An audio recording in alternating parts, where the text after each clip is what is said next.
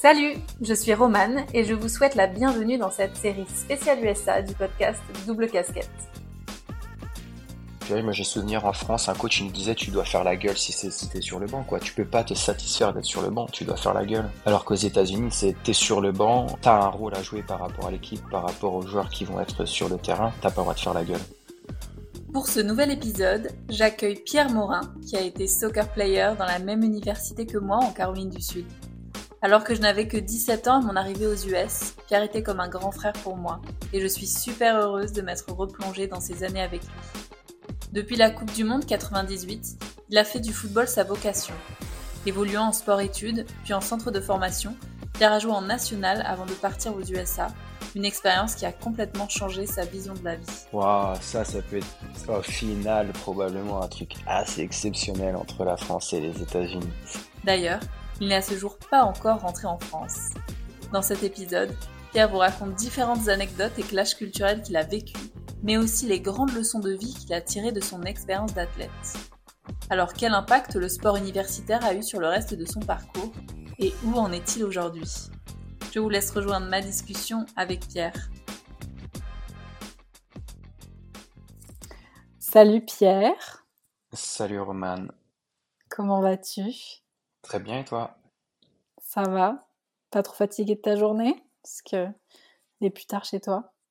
Exactement, et 21 heures passées, mais euh, ça va, je savais qu'on avait une discussion très importante ce soir, donc euh, j'ai gardé de l'énergie. Je suis trop contente qu'on fasse ça aujourd'hui. Euh, donc pour ceux qui nous écoutent, tu es à Shanghai et moi je suis à Bayonne, beaucoup moins glamour en France. Ah, ça dépend, c'est très joli Bayonne, moi j'adore, j'adore les Landes, tout ça, donc mais effectivement, très différent de, de Shanghai, c'est une certitude. très loin. Bon, Peux-tu te présenter pour les auditeurs qui ne te connaissent pas, s'il te plaît? Alors, je m'appelle Pierre, je suis français, j'ai 31 ans. Euh, je pense que la discussion aujourd'hui a pas mal tourné autour des USA, donc euh, je peux dire que je suis parti de France euh, il y a maintenant plus de 10 ans. Au début aux États-Unis, et puis maintenant, effectivement, je suis en Chine. Génial. Je vais commencer avec une première question, histoire de rentrer dans le dur direct. Quel est ton premier souvenir de ton arrivée aux US ah, Forcément, je, me souviens très bien d'être euh, à l'aéroport ou quoi que ce soit, mais le premier euh, gros gros souvenir, il est un peu plus dur. C'est euh, donc je suis à l'aéroport, j'ai un coéquipier qui vient me chercher et pour m'emmener directement à la visite médicale. Et en fait, euh, vu que mon anglais était très approximatif, euh, avec tous les joueurs qui essayaient de me poser des questions, et j'avais pas, enfin j'avais des difficultés quand même à communiquer. Donc euh, mon premier gros souvenir, c'est d'être assis tout seul dans le couloir pour attendre mon, tour à la visite médicale et de me dire, waouh, comment je vais communiquer avec tous ces gars-là parce que là je comprends rien. Donc c'est le, premier gros gros souvenir. Trop drôle. Je savais pas que tu avais la visite médicale directe, direct en arrivant. Je me souviens plus. Ouais, si, moi, euh, ouais, enfin, on- je pense que euh, on, va probablement élaborer un peu plus tard dans le podcast. Mais on était dans la même université, tu connais le coach que j'avais, coach Kyle, et euh, il n'avait pas forcément vraiment le temps, quoi. Donc, euh, c'était visite médicale direct le premier jour. Et après, j'avais eu à peine le temps de dormir la nuit. Le lendemain matin, j'avais direct le premier entraînement et je pensais que j'allais juste aller voir. Il m'a dit, bah non, non, tu mets tes crampons et on y va direct, quoi. Donc, j'ai pas eu le temps de trop réfléchir, on va dire. Ok. Alors, donc toi, tu es parti pour le soccer, donc le foot ici en Europe. Avant donc de rentrer dans, dans l'expérience vraiment euh, de ce que tu as vécu donc aux US, j'aimerais bien qu'on revienne sur juste l'avant USA. Comment tu étais euh, un peu plus jeune, quelle était ton expérience, ton enfance sportive? Et quel a été ton déclic pour partir aux US Ok, donc bon, c'est long hein, si on part de l'enfance sportive, mais en même temps ça a été assez court. Euh, au tout début, j'étais plutôt dans le basket euh, parce que mon père était basketteur. Donc j'étais un, en plus je suis un, enfant des années 90, donc forcément c'est Michael Jordan. c'était vraiment la star. Et euh, étant un enfant du début des années 90, j'ai aussi été très affecté par la Coupe du Monde et par Zidane en particulier. Et à ce moment-là, je me suis dit, euh, je vais faire la même chose. Donc euh, je me suis lancé dans le foot euh, juste après 98 et avec, euh, on va dire, l'objectif de devenir pro. Euh, et donc après ça s'est passé assez vite. Quand j'avais neuf dix ans, j'ai entré, euh, je suis entré dans un club pro, s'appelle les Chamois Niortais, où j'ai commencé à m'entraîner quatre fois par semaine, plus un match. Et après, l'année d'après, je rentre en sport-études, où là c'est euh, ouais, quasiment entraînement tous les jours, plus match, euh, week-end. Et euh, bah, après j'ai fait toutes mes classes, toutes mes classes euh, en centre de formation jusqu'à l'équipe première qui était en nationale. On fait une montée en Ligue 2. Et voilà, ça se passe pas comme prévu. Et c'est ce qui m'a amené à partir aux États-Unis. Après, je sais pas si tu veux qu'on rentre plus dans les détails à ce niveau-là, mais en, en, en bref, c'est ce qui s'est passé en termes de d'enfance sportive jusqu'au départ aux États-Unis. Qu'est-ce que tu veux dire par ça se passe pas comme prévu? Euh, bah, je suis pas gardé, tout simplement. Euh, donc, euh, je faisais partie des jeunes euh, dans l'équipe première qui fait la montée en Ligue 2. On fait une super campagne à Sion, en Coupe de France. Je, je me trompe pas, on va jusqu'en quart de finale. Et bah, en fait, je, je commence un peu à côtoyer le, le football business, où là, euh, bah, tous les jeunes du groupe se font, euh, se font remercier, pour, pour dire les choses gentiment. Euh, on n'est pas reconduit euh, parce qu'en fait les joueurs plus seniors avaient euh, eux dans leur clause de contrat euh, une année supplémentaire automatiquement si on montait, ce qu'avaient pas les jeunes. Donc il fallait vu qu'il fallait faire de la place dans l'effectif, euh, on a tous été remerciés. Bon après peut-être avec moins de regrets pour moi parce que j'ai pas percé après, mais j'ai pas mal de mes coéquipiers euh, qui eux pour le coup ont fait une très très belle carrière en pro euh, malgré cet épisode. Et donc moi ça a été l'opportunité euh, du coup pour partir aux États-Unis. T'étais déjà au courant de, enfin, t'avais déjà fait des recherches sur un départ aux États-Unis pour jouer dans une équipe de soccer? Comment c'est venu en fait ce- cette idée? Alors moi été approché, j'étais en sport-études comme je t'ai dit, j'avais fait euh, les finales sport-études à Clairefontaine euh, quand j'avais, euh, bah, c'est- c'était euh, au lycée, je devais être en première ou second, euh, première ou terminale. Et donc là, par un jeu de hasard, j'étais mis en contact avec un agent qui voulait m'envoyer aux États-Unis. Moi c'était un peu tôt dans mon, dans ma, dans mon mon parcours sportif, on va dire. Euh, dans la mesure où j'ai intégré, euh, quand j'ai commencé à, à m'orienter vers l'équipe première et un parcours professionnel en France, donc euh, j'étais pas trop dans, dans l'idée de partir aux États-Unis. Et au final, quand il y a eu cet épisode euh, où le club m'a laissé partir en équipe première, euh, j'ai essayé, je suis parti un petit peu en Espagne, euh, j'ai voulu tenter ma chance en Espagne, c'est pas bien passé, je suis revenu en Europe, euh, plutôt sur un club de régional qui avait des ambitions euh, pour remonter, ça s'est pas bien passé. Et je me souviens, ça a été vraiment un coup de tête. C'était, je peux dire, un soir de novembre, un jeudi, je m'en souviens. J'ai un peu pété les plombs. J'ai écrit au gars, je lui ai dit, bon, vas-y, on y va, let's go. Il se souvenait de moi, il m'a envoyé le contrat, j'ai signé le jour même. Et euh, après, tu vois, euh, dès janvier, j'ai eu ma première offre de, de certaines universités américaines.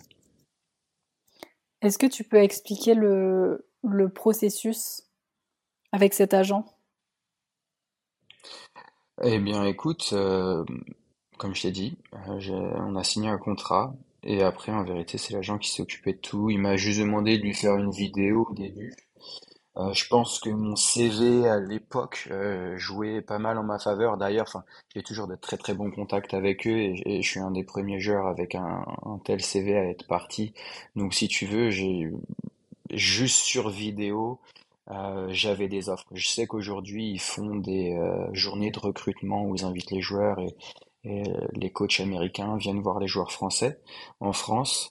Euh, mais euh, effectivement, j'avais pu tout faire sur vidéo et j'avais des, des, des offres de, de top universities euh, aux États-Unis. Donc, euh, ça a été assez facile de ce côté-là. Et en fait, j'avais même l'offre avant d'avoir fait mes tests d'anglais. Donc, il y a besoin de faire le TOEFL. Euh, donc la première offre que j'ai eue, c'était University of North Carolina. Bah, c'est l'université d'où vient Michael Jordan d'ailleurs. Et euh, malheureusement, c'est aussi une, enfin c'est une bonne chose, mais malheureusement pour moi, c'était aussi une université qui était assez cotée sur le plan scolaire. Donc ils avaient des prérequis au niveau euh, anglais qui étaient assez élevés. J'ai pas réussi à atteindre ces prérequis. Et donc, euh, bah, j'avais deux choix, soit repasser le test d'anglais, et avant ça, j'ai quand même demandé à mon agent, écoute, est-ce que tu as d'autres opportunités à me présenter avec ce niveau d'anglais? Ça m'éviterait de repasser le test. Et euh, bah, la deuxième offre, c'était Coastal Carolina, euh, là où, où nous avons passé pas mal de temps tous les deux. Et euh, ouais, j'ai vu que c'était euh, juste à côté de la plage, l'université était pas mal, il y avait un bon programme de, de soccer. Donc j'ai dit, bah let's go, hein, on va pas s'embêter à refaire le test d'anglais, on y va direct. Toi, t'es, enfin, on est arrivé en même temps, mais toi, t'es arrivé quoi en juillet, c'était? Parce que vous, votre saison, c'était au, c'était le fall, et moi, je suis arrivé en août. Ouais, alors moi j'étais arrivé, ouais, j'étais arrivé en fait même en avance parce qu'enfin on, on peut le dire, on avait un autre collègue à nous français, Kevin au foot, Euh, et j'étais arrivé même avant lui, j'étais un des tout tout premiers à être arrivé. euh, ouais, j'étais encore dans le mode pro à l'époque, donc euh, je m'étais dit si j'arrive en avance, ça, ça fera la différence. Euh, donc effectivement, j'étais arrivé en juillet, et effectivement, je me souviens, le coach est venu me voir et me dire, écoute, il y a une petite Française qui vient pour le tennis, il faudrait que t'a- t'aides un peu à l'accueillir, quoi. Donc effectivement, t'es arrivé un peu après. Heureusement que vous étiez là. Ah là là.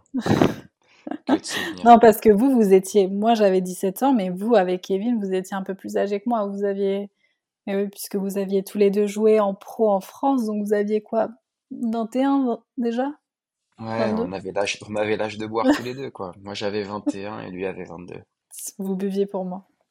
Ouais, ou on t'a aidé à avoir, à avoir des verres. euh, seule euh, l'histoire euh, connaît la vérité. Petit aparté, donc à ce moment-là où tu arrives aux US, donc comme tu l'as dit juste avant, donc tu, tu décides de partir parce que ça se passe pas comme tu veux dans, dans le milieu pro pour toi en Europe.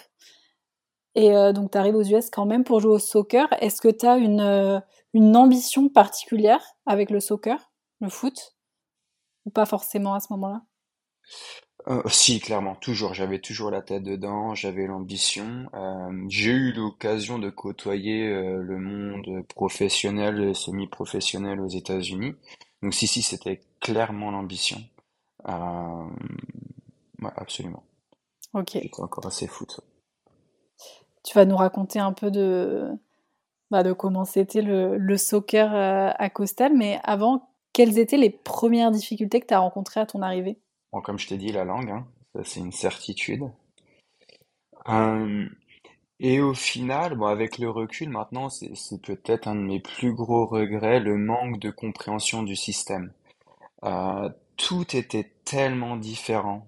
Euh, en termes de foot, hein, je te parle particulièrement. La vie, j'ai adoré. Moi, c'est marrant parce que tu sais, le jour où j'ai dit à ma mère, écoute, je pars aux États-Unis, elle m'a dit, euh, bon, écoute, je suis pas surpris. T'as toujours parlé des États-Unis, euh, du rêve américain. En fait, je m'en souvenais même pas. Je pense que c'était assez naturellement. Moi, quand je lui ai dit ça, je lui ai dit, elle va, être super surprise, mais au final, non. Et donc la vie, le côté culturel, j'attendais que ça et au final, enfin j'étais plus que surpris parce que bah c'était exactement ce qu'on voyait dans les films. hein. Tout ce que tu peux voir dans les films, c'est c'est la vie américaine, c'est c'est la réalité. Alors qu'en France, tu peux avoir tendance à penser que les films, c'est les films et la réalité est différente. Et aux États-Unis, enfin moi j'ai j'ai vécu dans un film, c'était assez incroyable. Donc sur le côté euh, vie euh, culturelle, etc pas été surpris et enfin j'étais juste content que ça puisse matcher ce que j'ai pu euh, voir dans les films, les séries, etc. Euh, en ce qui concerne le foot, ouais, là c'est probablement mes plus gros regrets, c'est de de pas avoir fait assez de recherches de mon côté et de pas avoir euh, pu avoir entre guillemets le, le bon mentor pour m'expliquer les, les rouages euh, du système américain parce que c'est très très très particulier entre les euh, les comment dirais-je les conférences euh, en plus ensuite tu as des matchs pour les classements de conférences les matchs pour les classements nationaux tes classements de conférences affectent tes classements nationaux euh, chaque match est hyper important. Je me souviens qu'en France bon tu perdais un match tu te disais on, on va pouvoir récupérer le week-end prochain.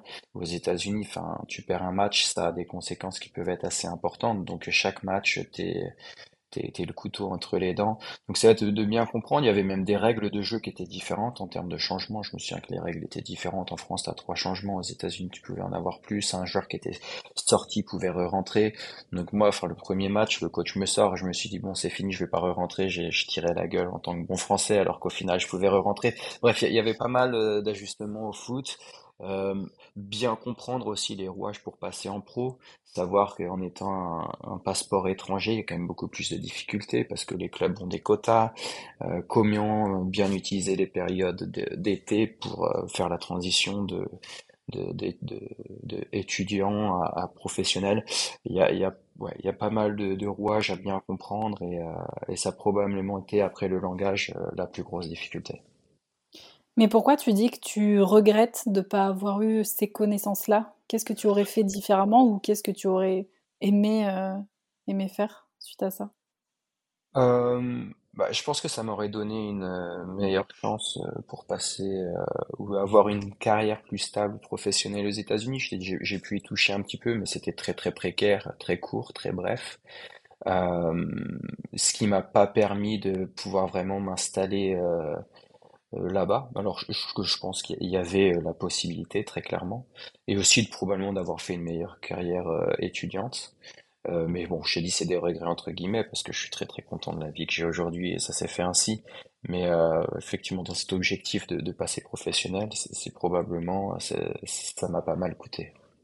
Bon après, comme tu dis, enfin avec cette opportunité d'être étudiant et athlète là-bas, euh, j'imagine que tu as eu une autre vie que t'espérais pas du tout, euh, même avant de partir. Est-ce que tu peux nous parler de cette carrière d'athlète tout en étant étudiant dans une université américaine? Euh, bah déjà, je vais probablement euh, résumer avec un seul mot, c'est la démesure. C'est la démesure à tout point, tout point de vue. Euh, démesure en termes de, euh, de comment dirais-je, tu me permets, je, perds mes mots en français à chaque fois, mais euh, des, enfin les, les, infrastructures, voilà ce que je cherchais, que ce soit les infrastructures scolaires, que ce soit les infrastructures sportives, la démesure euh, dans euh, l'engouement que peut avoir l'université à travers le sport, que peut avoir la ville même, parce qu'au final c'est pas que les étudiants qui viennent regarder les matchs, mais c'est en général la ville. La démesure dans ce qui est demandé des athlètes, parce que je me souviens d'avoir, euh, nous, c'était euh, entraînement trois fois par jour, en plus des cours, donc c'était entraînement à 7 heures du matin le premier, ensuite à 10h30 et ensuite à 3h. La démesure dans le nombre de matchs, on jouait tous les euh, trois jours parce qu'en fait, je pense que tu en as un peu parlé, mais les, saisons s'organisent par semestre en fonction des sports. Bah, il faut caler tous les matchs en un semestre. Donc une saison qu'on fait en, général en Europe, bah, on le fait en, un semestre aux États-Unis. Donc c'est match tous les trois quatre jours. Euh, bref, la démesure dans tout. Euh, c'est vraiment, mais euh, c'est exceptionnel. Je, je en retire que des bons souvenirs, ça c'est une certitude. C'était complètement différent d'ailleurs de, de la façon dont vous vous entraîniez en France en tant que professionnel? Ouais, rien à voir. Euh, en France, c'est beaucoup plus sur la gestion, euh, gestion du physique, être sûr que voilà, on puisse enchaîner les efforts. Euh, là-bas, il a pas de ça, quoi. C'est tu donnes tout sur le terrain au moment T. Euh, que ce soit pour un entraînement ou que ce soit pour euh, pour un match. Euh, et d'ailleurs, un match, tu perdais et derrière, ils nous faisaient faire des sessions de cardio que moi, j'avais jamais fait de ma vie en France, quoi. Euh, je me souviens d'une session, on avait perdu le lendemain matin. Le coach nous venait nous voir à 7 heures sur le terrain. Et euh, donc, on est sur un terrain de football américain, donc tu as des lignes toutes les 5 mètres. Et là, pendant une heure, mais non-stop, je te jure, hein, c'était incroyable. Je me souviens, il y avait même le père d'un des joueurs qui était là sur le côté qui regardait. Et euh, c'était euh, aller aux 10 mètres quatre fois. Et là, il fallait faire quatre allers-retours et t'avais 30 secondes. S'il y avait un seul des joueurs qui avait pas fait euh, dans le temps euh, à partie, tu devais faire des burpees. Et derrière, c'était 50 mètres deux fois en 30 secondes. Après, c'est 5 mètres six fois en 20 secondes. Et, et ça, non-stop pendant une heure. Et, euh, juste au lendemain d'un match, ça pique, ça pique. Donc c'est, ça représente pas mal la mentalité que moi j'ai eue des États-Unis. Alors après, je sais pas, peut-être que j'avais un coach qui était assez particulier, c'est très probable. Je pense qu'on avait le même style de coach, hein. Ouais, t'avais, t'avais la même avec. euh, Pourtant, elle avait l'air gentille, votre euh, coach euh, Ah, mais j'ai pas dit qu'elle était pas gentille. Ouais, Mais c'est vrai que c'est, on fonctionnait beaucoup à la sanction, hein, quand même. ouais, ouais, ouais, ouais, ouais, ouais. Mais écoute, ça forge un mental, hein. C'est, euh, ça forge un mental, un esprit d'équipe. Euh, franchement, c'est c'est tes valeurs que c'est marrant, tu vois. Moi, j'ai souvenir en France, un coach il nous disait, tu dois faire la gueule si c'est si t'es sur le banc, quoi. Tu peux pas te satisfaire d'être sur le banc, tu dois faire la gueule. Alors qu'aux États-Unis, c'est t'es sur le banc, euh, t'as un rôle à jouer par rapport à l'équipe, par rapport aux joueurs qui vont être sur le terrain, et euh, t'as pas le droit de faire la gueule. Moi, je me souviens que c'était un des premiers clashs euh, entre guillemets euh, sportifs avec le coach, c'est de dire, écoute, euh, t'es sur le banc, euh, c'est pas pour faire la gueule. Nous, on a besoin de toi. T'as un impact en étant sur le banc. Tu auras probablement un- une chance de, de rentrer, etc. Moi, tant que tu fais la gueule, je te fais pas rentrer. Donc, il y a eu un peu un choc des cultures à ce niveau-là et de la vision du sport. Mais ouais, ouais. C'est ça vraiment ouais, le, le, le, le fait de travailler en équipe, euh, de se dépasser sur vraiment chaque chaque instant. Euh, ça aussi, ça t'apprend aussi personnellement à, à voir où sont tes limites et euh, c'est une certitude que j'ai dé- découvert de, nouvelles limites en, en ce qui me concerne. T'as plus envie de retourner jouer en France après, après avoir vécu ça? Ouais, exactement. Ça a été le clash. Sans pouvoir dénigrer le club de Blois. Mais je me souviens d'avoir ça en tête. Euh, j'arrive un peu à la fin de mon, séjour américain. J'avais un peu des décisions à prendre, savoir ce que j'allais faire. hein. Et euh, c'était de me dire jamais je retourne jouer à Blois.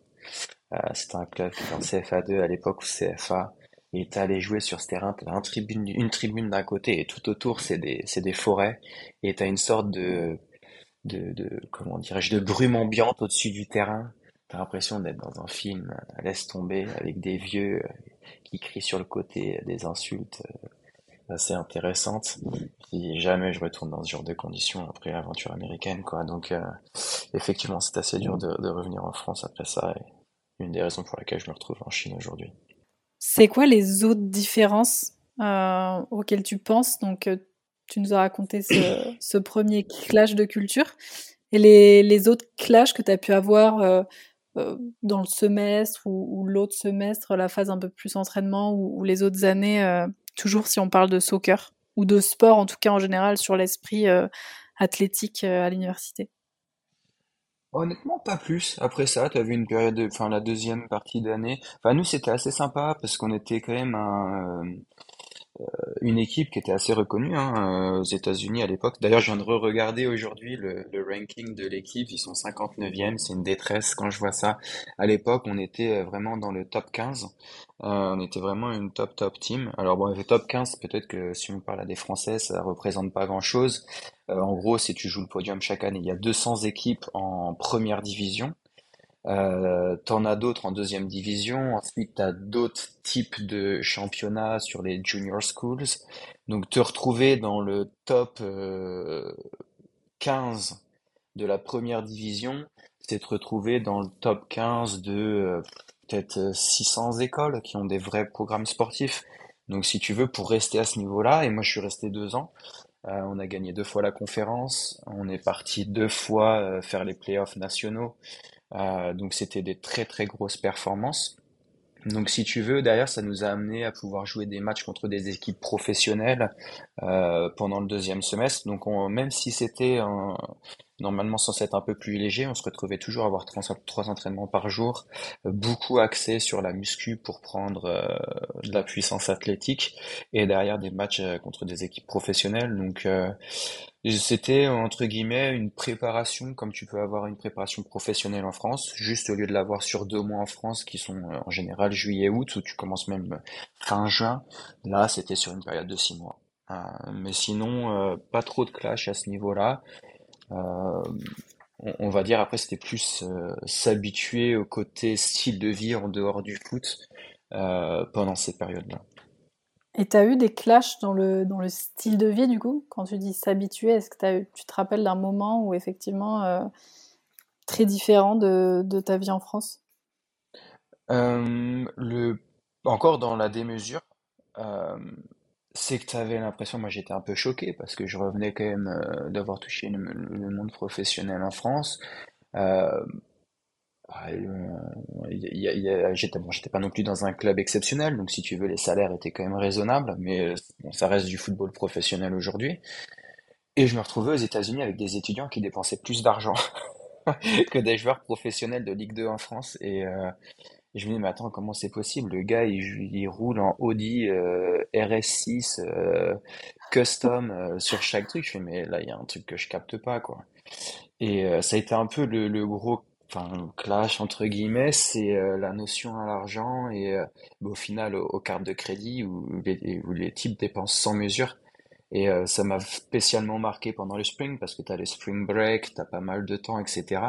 Et je voyais que les types, ils dépensaient sans mesure. Et je me disais, mais attends, il y a un truc que je comprends pas, quoi. Et euh, ouais, ça a plutôt été après deux ans que j'ai compris effectivement ce concept en parlant un peu plus à mon roommate, donc la personne qui partageait l'appartement avec moi et euh, qui en fait était endetté jusqu'au cou pour se payer un style de vie qui, euh, voilà, qui, qui était euh, digne des joueurs professionnels plus plus en Europe. Et dans le, dans le style de vie, euh, ça me fait penser, je me souviens, donc vous, vous aviez une particularité, les, les joueurs de soccer euh, internationaux, vous aviez une famille d'accueil.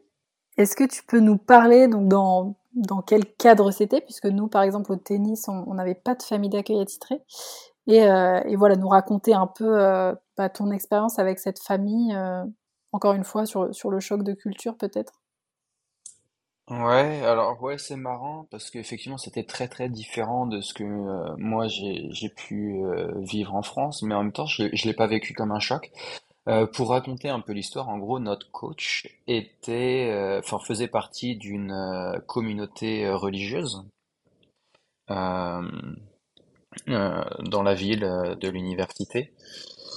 Euh, alors, ce qui est marrant, c'est que j'ai quand même une éducation religieuse en France, parce que moi, j'étais dans une école, euh, même bien que ma famille soit pas forcément euh, religieuse, mais j'ai euh, j'ai j'ai été dans des écoles privées.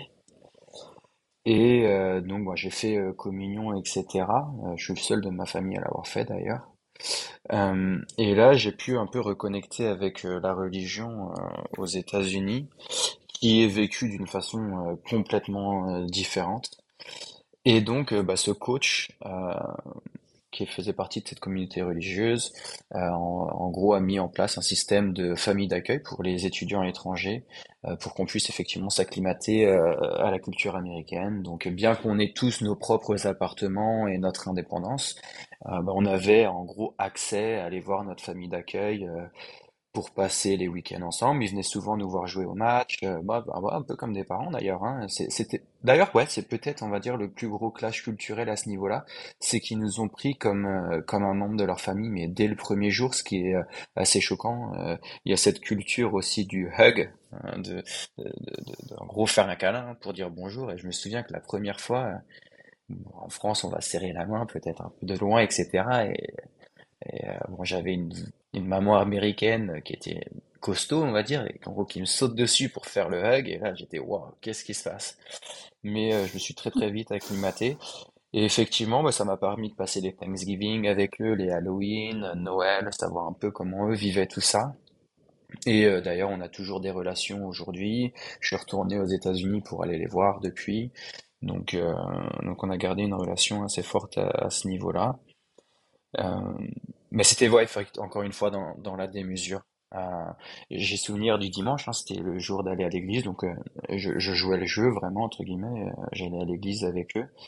Et donc, euh, bah, on partait le matin, c'était, euh, t'allais à l'église, donc bah, effectivement, c'est c'est dans une zone industrielle, une sorte de, de grand bâtiment industriel, et à l'intérieur, t'as un grand écran, t'as un groupe de rock qui te fait du rock, euh, du rock religieux, le pasteur euh, qui arrive avec la casquette à l'envers et la chemise courte hawaïenne euh, pour faire euh, pour faire euh, son preach. Et euh, bah, après tu repars et tu t'arrêtes à IHOP où tu t'enfiles le maximum de pancakes que tu peux, euh, ne plus pouvoir bouger. Derrière tu rentres euh, à la maison, donc tu as toute la communauté qui vit en plus dans le même quartier. Euh, Et là, tu passes l'après-midi dans le jardin à regarder les matchs de football américain, faire des barbecues, euh, tirer avec des guns dans des parpaings. Donc, euh, ça a été un peu l'expérience, la, vraie expérience américaine. L'expérience de la démesure. Bon, après, euh, on était quand même, enfin, pour, juste pour clarifier, on était en, en Caroline du Sud, l'État un peu, ce qu'on appelle redneck. Ah, donc c'est les vrais, vrais Américains, entre guillemets, bien roots. Donc, euh, je suis pas sûr que ça soit la même chose dans toutes les parties des États-Unis. Mais justement, avec, euh, j'espère, avec ce podcast, on aura plein de témoignages différents euh, de différents États. J'espère, comme ça, on pourra un petit peu comparer. Ouais, bah après j'étais parti au Texas aussi du coup pour faire cette expérience un peu plus sur le côté professionnel. Donc j'étais parti un été au Texas et jouer pour jouer pro au soccer. Ouais, c'était euh, euh, exactement. C'est euh, c'est des bah, c'est des, c'est des comment ça s'appelle les mince, je perds le mot encore une fois en français. Je suis désolé. C'est ouais, ce sont les ligues les ligues qui permettent de passer de d'étudiants à professionnels. Donc ça c'est le premier pas dans lequel tu te lances. Les ligues PDL, ça s'appelle PDL, Pro Development League. Et donc euh, j'étais parti euh, au Texas parce que c'était l'équipe qui venait de gagner ce, championnat américain d'ailleurs. Et euh, voilà. ça restait un État du Sud, bien et très très américain. Je me souviens encore une fois, j'étais avec un coéquipier qui m'avait invité chez lui. Du coup, les grands-parents habitaient juste en face et ils nous avaient dit bon ben venez faire le, le déjeuner chez nous. Donc ils savaient que j'étais là, j'étais invité. Et je te promets, ils m'ont pas dit bonjour, ils m'ont pas adressé la parole de tout le repas. C'était assez spécial. Et le jour où je suis parti. Il n'y avait pas de hug là, il n'y avait, pas de non, hug. Non, là, il n'y avait pas de hug. C'était des vrais Texans. Euh. Mais euh, quand je suis parti, pour le coup, bah, derrière, ils m'ont invité au resto et là, on a parlé euh, comme pas possible. Donc, je l'ai plus vécu un peu comme la peur de, de l'étranger de la différence, de pas forcément pouvoir, une sorte de pudeur à ce niveau-là que qu'autre chose. Mais effectivement, c'était assez spécial. Et ouais, les, les Texans, c'est c'est presque une nationalité à part entière dans les États-Unis. Est-ce que tu es allé dans d'autres États?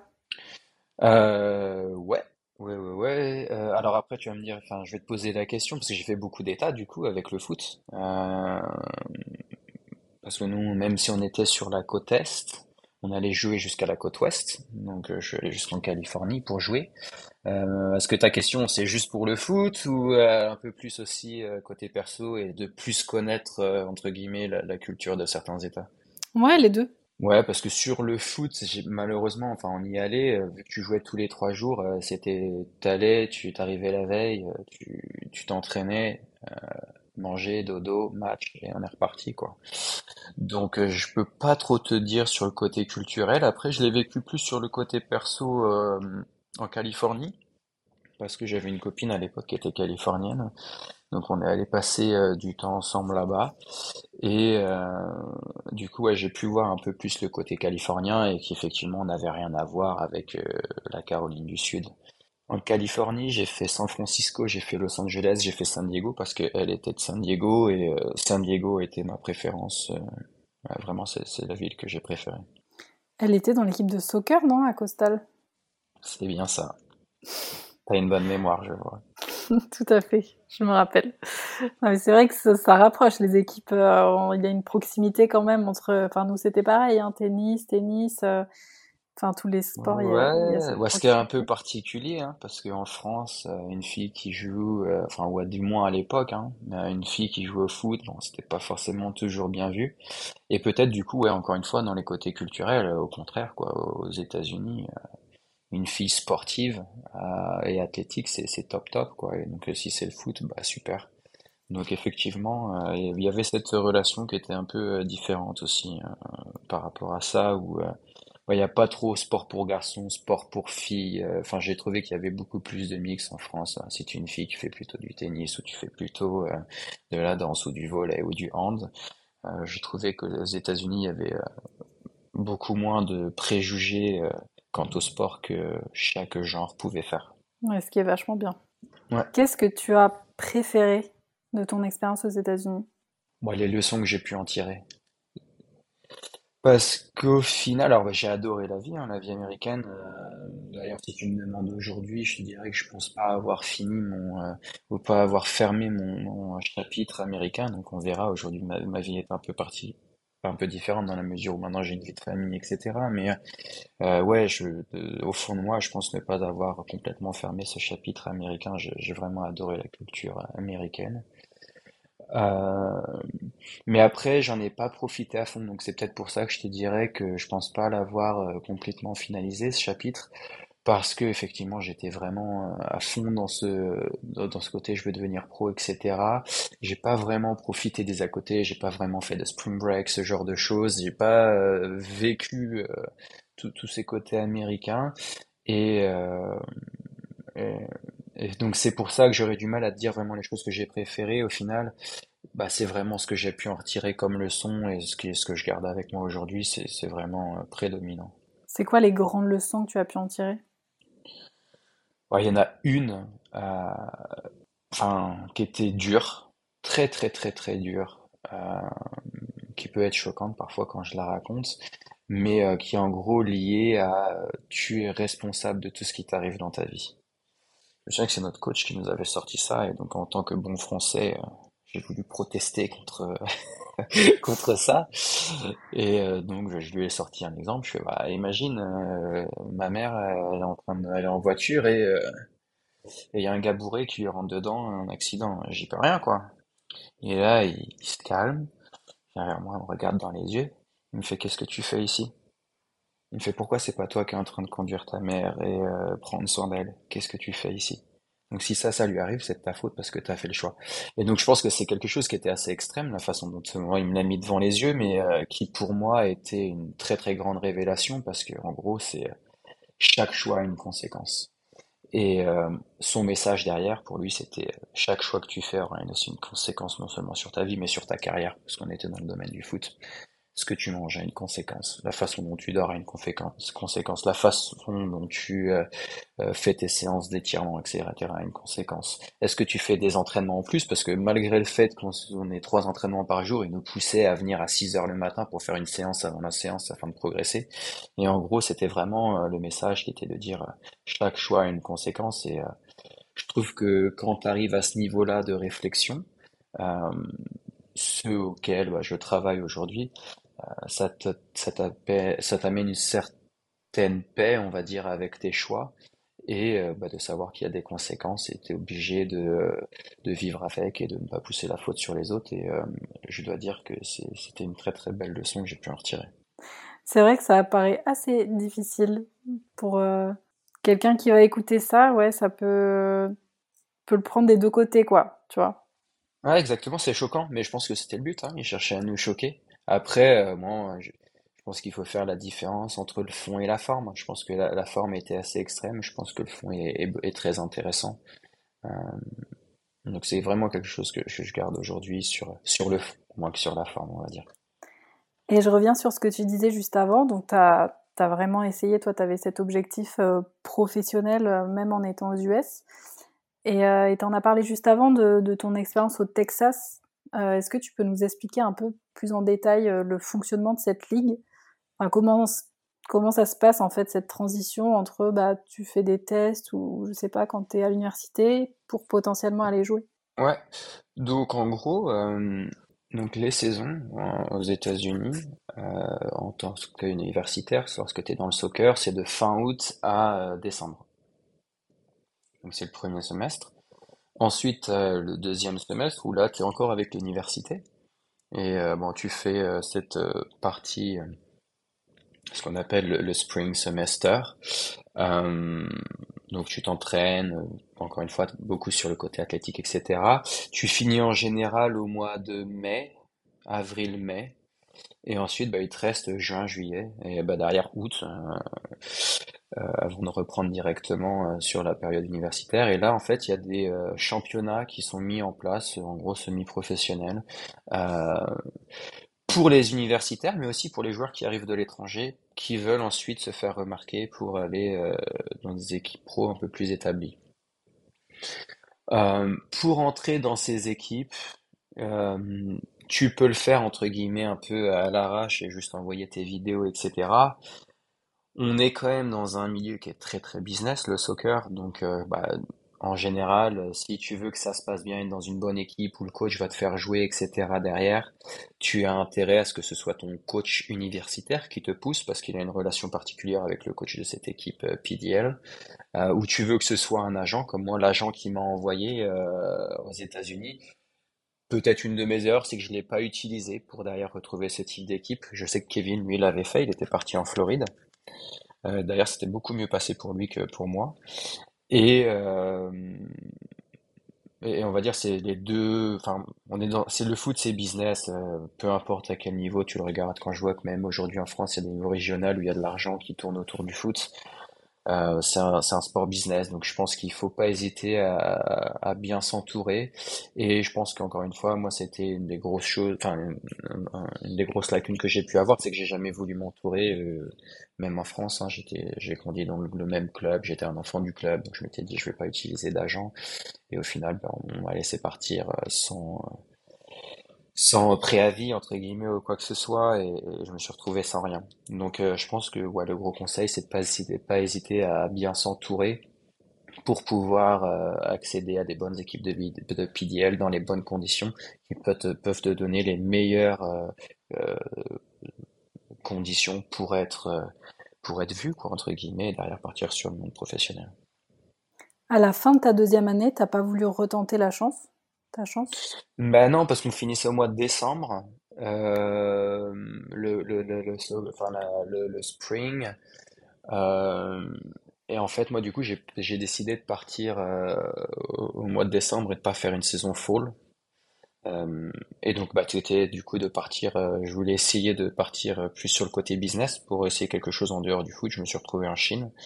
Et sinon, si ça se passait pas bien sur ce côté business en Chine, j'avais plutôt dans l'idée de partir sur le Qatar après, Pour le foot?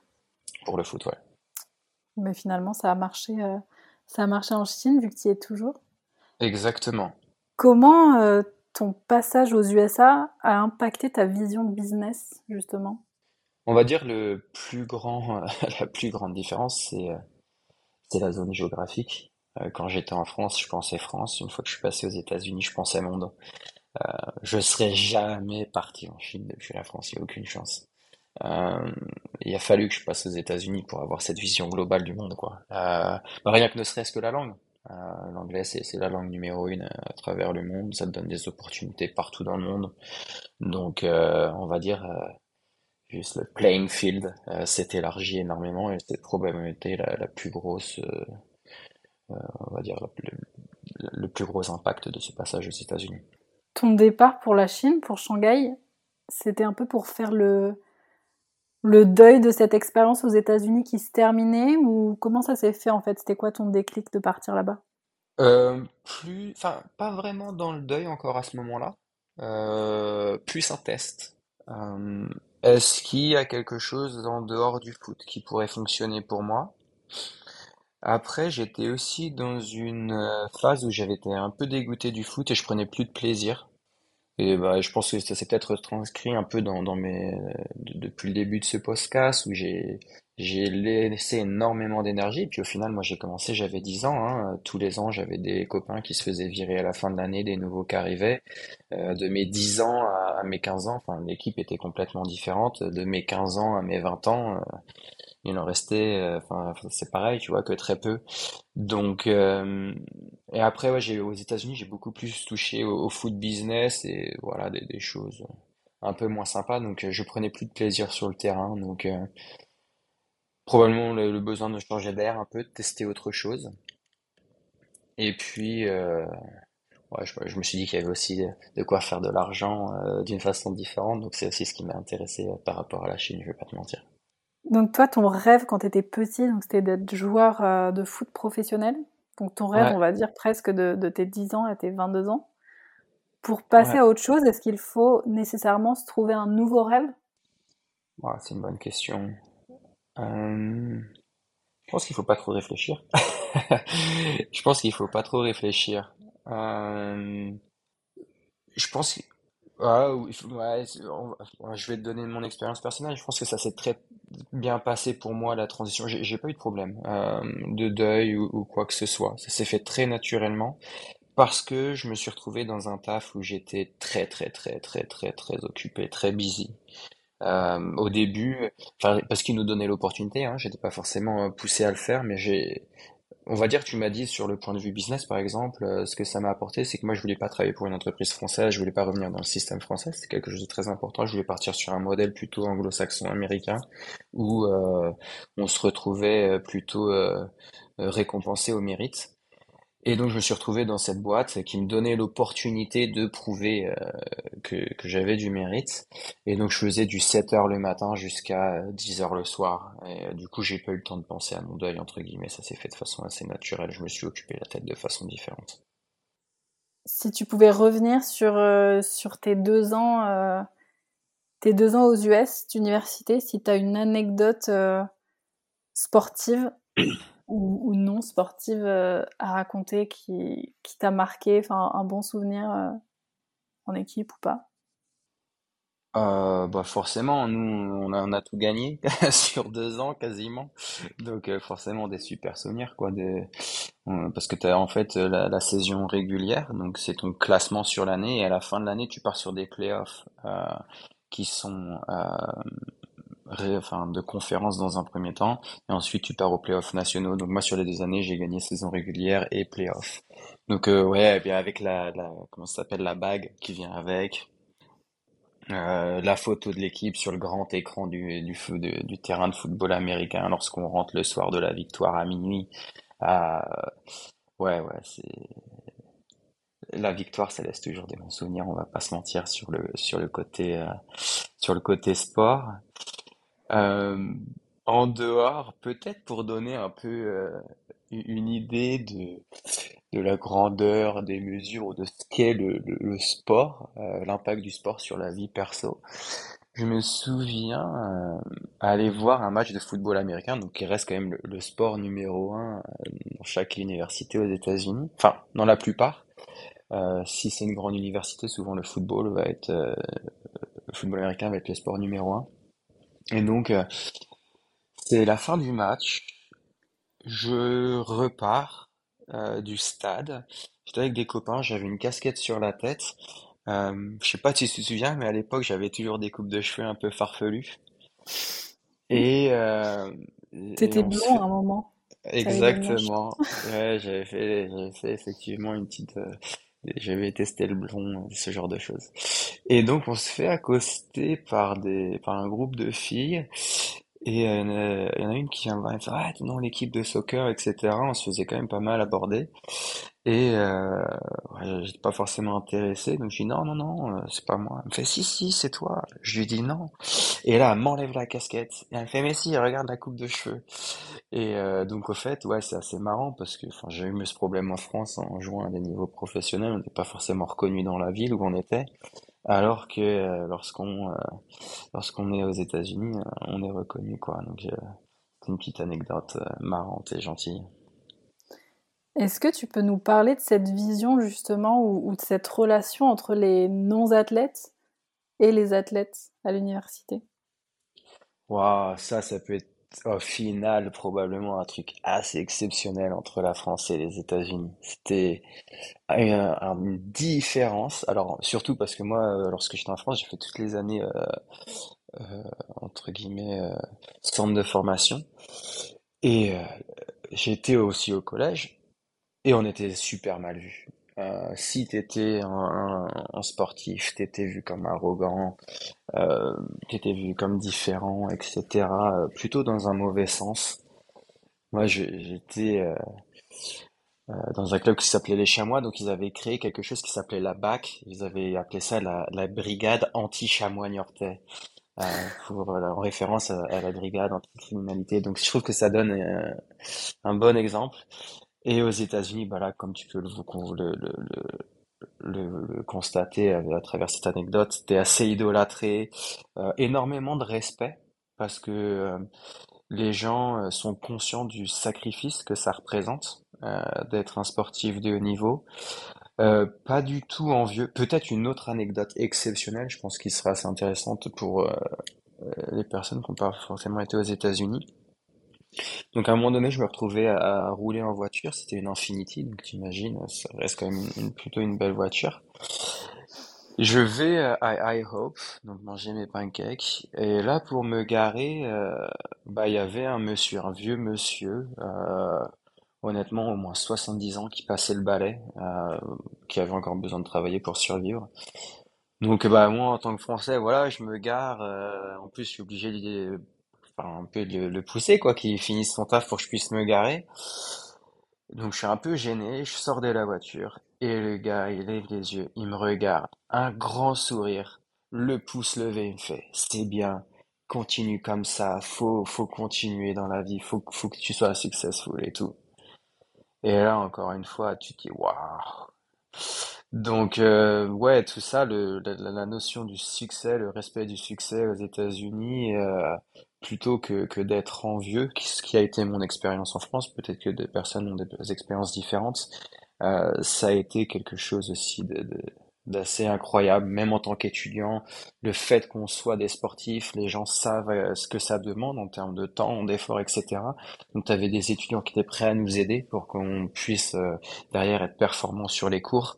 Euh, ouais, c'était c'était incroyable. Super aventure humaine.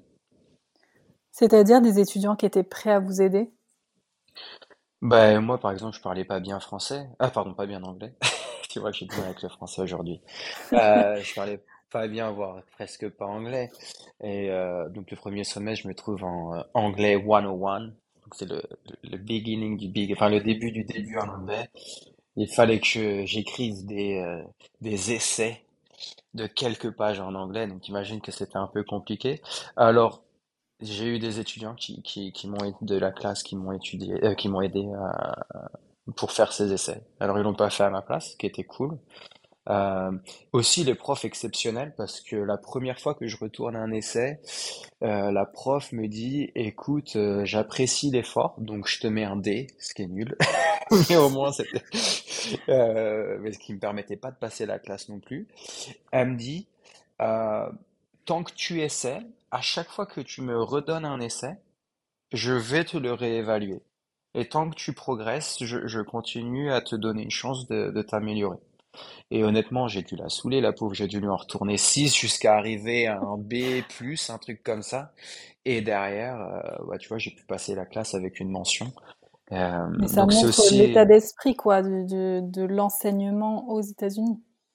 exactement, ça dénote vraiment de l'état d'esprit euh, qui, encore une fois, récompense le mérite et l'effort. Euh, Ouais, c'est, ça a été assez incroyable à, ce niveau-là. Moi, j'ai pris du plaisir à étudier. Alors en France, comme je te disais, j'ai toujours étudié. J'étais en sport-études jusqu'au lycée. Ensuite, j'étais euh, en études par correspondance à la maison. Donc j'avais euh, j'avais déjà une licence en France qui était la même que celle que j'ai fait aux États-Unis. Donc euh, j'avais une licence en économie et finance. Et derrière, j'ai fait mon bachelor économie et finance euh, aux États-Unis. Et euh, ouais, rien à voir. Rien à voir. Euh, j'ai pris du plaisir à étudier aux États-Unis. J'ai eu- j'allais en classe, j'étais intéressé, quoi. Alors que bon, euh, en France, bon après, euh, je l'ai pas vraiment connu de la même façon aux univers, en université, mais ouais, c'est, j'ai c'est- j'y allais à reculons, quoi. Le, dimanche soir, euh, j'étais pas heureux. C'est vrai qu'en plus, aux États-Unis, on a quand même très peu de cours. Euh, très peu de cours. Enfin, tu choisis tes cours à quel moment de la journée tu les mets, donc tu te construis un peu ton emploi du temps euh, comme il te plaît. Tu peux même choisir tes profs selon les matières. Donc il y a Bah, tout tu qui est fait pour que tu... ouais, tu choisis tes cours, tu choisis tes profs, tu choisis tes horaires. Euh, ouais, si tu te plantes derrière, euh, tu peux t'en vouloir qu'à toi-même, quoi. Et euh, il y a quand même aussi pas mal de variétés, hein. Je me souviens que moi, je devais passer une classe de sciences par rapport à mon curriculum, mais en gros, j'avais des choix qui étaient, c'était, je me souviens que j'avais le choix entre la géologie, l'astronomie, euh, je sais plus comment ça s'appelle par rapport aux sciences du corps, et, et devait y en avoir un autre. Et au final, tous m'intéressaient. Euh, tu, tu le vois plus comme de la curiosité de comprendre des choses sur les cours que de devoir euh, passer quelque chose euh, pour je ne sais quelle raison qui va te servir ou pas. Enfin, tu vois, j'ai, moi, au final, j'ai choisi astronomie. Aujourd'hui, l'astronomie me, me, me sert plus, entre guillemets, que, que certains cours que j'ai pu faire en France. Donc, euh, c'est, Par c'est, exemple, c'est- dans- à quel moment tu utilises tes cours d'astronomie? Non, mais quand les gens me posent des questions, tu vois, maintenant je peux comprendre pourquoi euh, il y a des marées, euh, pourquoi euh, il y a la pleine lune, pas la pleine lune, etc. quoi. Comment on calcule une année euh, par rapport à quoi ça correspond en termes d'astronomie. Donc c'est, ouais, c'est, ça te donne une compréhension un peu de, de certaines choses qui se passent autour de toi. En tout cas, c'est sûr que ça, ça ouvre l'esprit, quoi. Ça, ça pousse à la curiosité. En France, Exactement. en France, on manque un peu de ça. Ouais, et puis des profs qui étaient euh, profs d'astronomie, ils étaient fous. Je me souviens, ils nous faisaient des expériences dans la salle, t'avais des trucs qui pétaient et tout. En France, euh, ça aurait été, mais c'est pas possible, c'est c'est trop dangereux. Donc, euh, ouais, les profs aussi, les profs, ils sont exceptionnels. Dans tout le podcast, là, tu as, souvent dit en tant que bon français, en tant que bon français. Quelle vision les autres avaient de toi, justement, en tant que français? Euh, je pourrais pas dire savoir vraiment à l'arrivée ou quoi, mais on a ce, ce gentil, euh, comment dirais-je, euh, cette gentille étiquette de bon râleur, quoi. Euh, On aime bien râler un petit peu quand même. Il faut, enfin, du moins encore plus maintenant que voilà, je, je je suis resté à l'étranger depuis. Et, euh, donc tu le vois à travers le spectre de différentes cultures, mais effectivement, les Français, on, a l'étiquette de bon râleur, euh, qui a aussi des côtés positifs, hein, parce que je pense qu'on on remet en question pas mal de choses. On n'accepte pas les choses telles qu'elles sont, euh, les yeux fermés. Donc euh, ça amène à une certaine euh, comment dirais-je, grandeur d'esprit, mais effectivement, il y a aussi les côtés négatifs qui viennent avec. Et, effectivement, pour les autres, c'est pas toujours, pas toujours super plaisant. On a parlé du choc de culture entre la France et les US. Et quel est le choc de culture que tu as eu entre les US et ton arrivée en Chine? Euh. Bah, encore une nouvelle fois la langue. Et là, à un autre niveau, parce que tu vois, ça fait maintenant 9 ans que je suis en Chine et, euh, et, euh, je, je maîtrise toujours pas la langue de façon courante. Euh, et non, là, là, on- et je pense qu'on pourrait faire un épisode entier quoi là-dessus. Euh, là, on est dans un autre monde, euh, culturellement parlant. Après, ce qui est très intéressant, c'est que c'est sur la forme que les deux cultures sont très différentes, mais sur leur fond, je leur trouve énormément de similarités. Sur un peu euh, ce, chauvinisme entre guillemets euh, du pays. Mon pays, c'est le meilleur, d'avoir son drapeau devant chez soi, etc. De, tout faire pour son pays, cette, fierté. Euh, à ce niveau-là, ils sont pas si si différents au final. C'est ce qui est très très intéressant, c'est que sur la façon dont c'est mis en place, les politiques, etc., c'est très différent, mais au final, ils sont tellement similaires pour que voilà, ben, c'est très très similaire au final. Les, idées derrière sont très similaires. Est-ce que tu as une idée euh, ou est-ce que tu as un projet, euh, qu'il soit personnel ou professionnel, qui te, qui te permettrait de rentrer au- aux États-Unis? Euh, bah, si je souhaitais avec mon entreprise actuelle, je pense que si je poussais vraiment, il y aurait l'opportunité. Euh, on a, on a des branches, euh, nous, qui viennent d'être ouvertes aux États-Unis il y a, il y a quelques années. Donc si je poussais vraiment, vraiment, je pense qu'il pourrait y avoir des opportunités. Euh, mais je, suis- suis pas dans l'état d'esprit euh, à l'heure actuelle. J'ai, d'autres objectifs euh, pour le moment. Donc lorsque je dis que mon chapitre américain, je pense, n'est pas vraiment fini, euh, j'ai pas de, de date butoir ou d'impatience par rapport à ça. Euh, j'ai, j'ai j'ai vraiment d'autres projets entre-temps. Ok, génial. Quel conseil donnerais-tu euh, à des lycéens ou en tout cas à, des jeunes euh, sportifs qui souhaitent partir aux États-Unis pour le sport? Renseignez-vous bien sur le fonctionnement du système. Euh, c'est tellement différent qu'il faut vraiment, enfin voilà, bien comprendre encore une fois comment fonctionnent les curriculums, comment choisir ses classes, etc. Les universités, quelles sont les différences entre une junior school ou euh, une vraie université. Sur ceux qui veulent faire du sport, entre les différentes, euh, comment dirais-je, euh, les différents niveaux de, de, de championnat et de, d'université. Euh, ça, ce serait vraiment la première chose, vraiment euh, bien comprendre ça, et peut-être en lien avec ça, c'est de bien s'entourer. Euh, je pense honnêtement, c'est possible de partir euh, par soi-même ou de partir mal entouré entre guillemets, euh, mais tous ceux qui l'ont fait de cette façon n'ont pas profité autant ont eu besoin de changer d'école à un moment donné, de repartir euh, presque de zéro ou quoi que ce soit, repartir même parfois être mieux entouré avec quelqu'un d'autre. Donc si vous voulez gagner du temps, euh, entourez-vous euh, correctement, que ce soit avec des agents ou avec des gens qui soient déjà partis et puissent vraiment vous donner de bons conseils. C'est vraiment les deux gros gros conseils que je donnerai aujourd'hui. Plus tôt, tu as dit que quand tu es parti à Shanghai, tu voulais saisir cette opportunité pour voir justement autre chose que le foot, que le soccer. Donc à ton arrivée à, Shanghai, donc tu, tu as ce, nouveau job. Et qu'en est-il du foot? Bon, j'ai atterri un, jeudi et le lundi d'après, je jouais déjà au foot. Hein, euh, je, gardais, bah, je gardais quand même en tête que si ça se passait mal, euh, je, souhaitais repartir sur le foot, donc je continuais à jouer 3-4 fois par semaine quand même. Euh, histoire de garder la forme. Et au final, aujourd'hui, je joue toujours. Euh, alors, je passe sur du foot à 7 maintenant. C'est les ligues qui sont euh, qui ont le plus haut niveau à Shanghai. mais tu vois, ça fait 9 ans et 9 ans que je fais du foot. en moyenne, au début, je continue à jouer beaucoup, probablement ouais, 4 fois par semaine. Et maintenant, bon, bah, vie de famille, etc., on est plus sur 2 fois par semaine. On peut jamais vraiment s'arrêter, en fait, de, de pratiquer notre sport. Ouais, exactement. Et surtout, j'ai repris du plaisir à jouer. et ça, c'est top. Mais peut-être parce que justement, tu avais cet à côté qui te crée un équilibre, en fait. Ouais, effectivement, probablement. J'étais pas fait euh, pour, le côté euh, professionnel du foot à un, certain moment.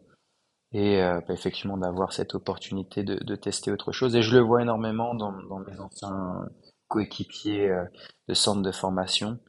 Au final, pour tous ceux qui ont continué les études, je ne suis pas sûr d'en connaître un qui soit vraiment pro, qui est vraiment euh, percé au même niveau. Tous ceux qui ont vraiment percé, c'est ceux qui n'avaient pas vraiment l'opportunité, parce qu'ils faisaient pas d'études. Donc c'était soit ils étaient dans le foot, soit ils avaient rien, quoi.